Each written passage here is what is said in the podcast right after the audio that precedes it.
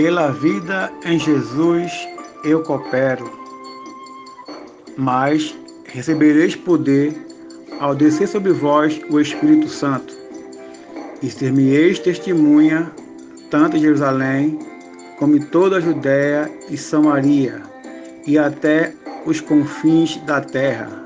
Atos 1, 8. Testemunhas de Cristo.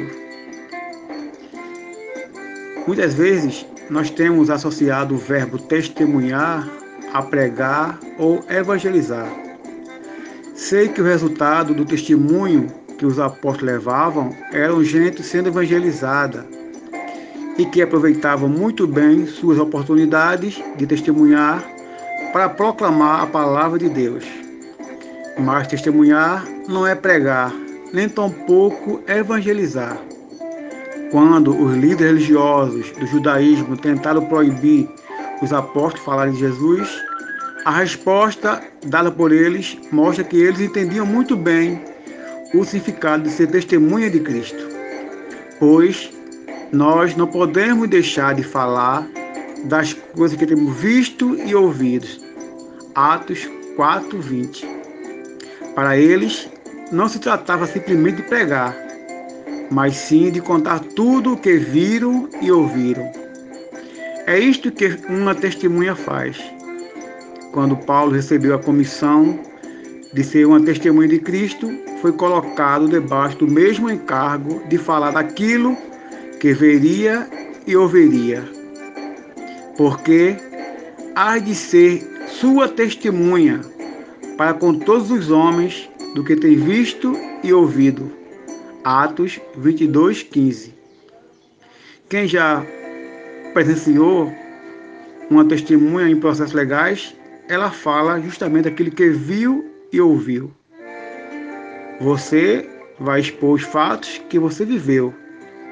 Ninguém tem autoridade para testemunhar com base nos que os outros viram, e sim naquilo que ele próprio viu.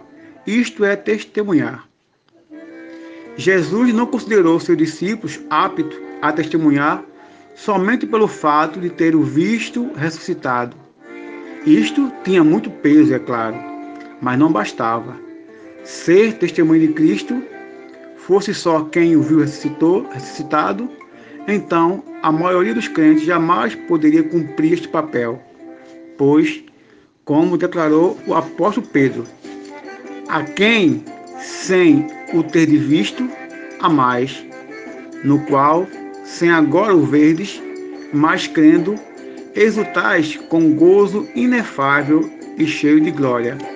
1 Pedro 1,8 O nosso relacionamento com o Senhor Jesus Cristo é pela fé.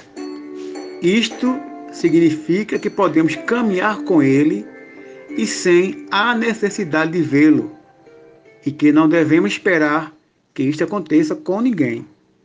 Embora Deus, em sua soberania, possa revelá-lo desta forma gloriosa a alguém, mas este não é o padrão. Então, o que ele disse que tornaria seus discípulos aptos a testemunhar era uma experiência que se repete conosco ainda hoje. Ele disse: Recebereis poder ao descer sobre vós o Espírito Santo. Há uma ligação entre o poder do Espírito vindo sobre a minha vida e o testemunho que terei para dar, porque é justamente a ação dele em minha vida que permitirá mostrar aos outros que Jesus vive em mim. Nosso testemunho é fruto de uma parceria entre nós e o Espírito Santo. Não é uma tarefa unicamente nossa e nem tampouco só dele. O próprio Jesus falou sobre isto. Quando vier o ajudador, que eu vos enviarei da parte do Pai, o Espírito da verdade, que o Pai procede, este dará testemunho de mim, e também vós darei testemunho, porque estás comigo desde o princípio. Que o nosso Deus, nosso Pai, nos abençoe e que possamos ser testemunha de Cristo, falando da sua vida ao mundo. Amém.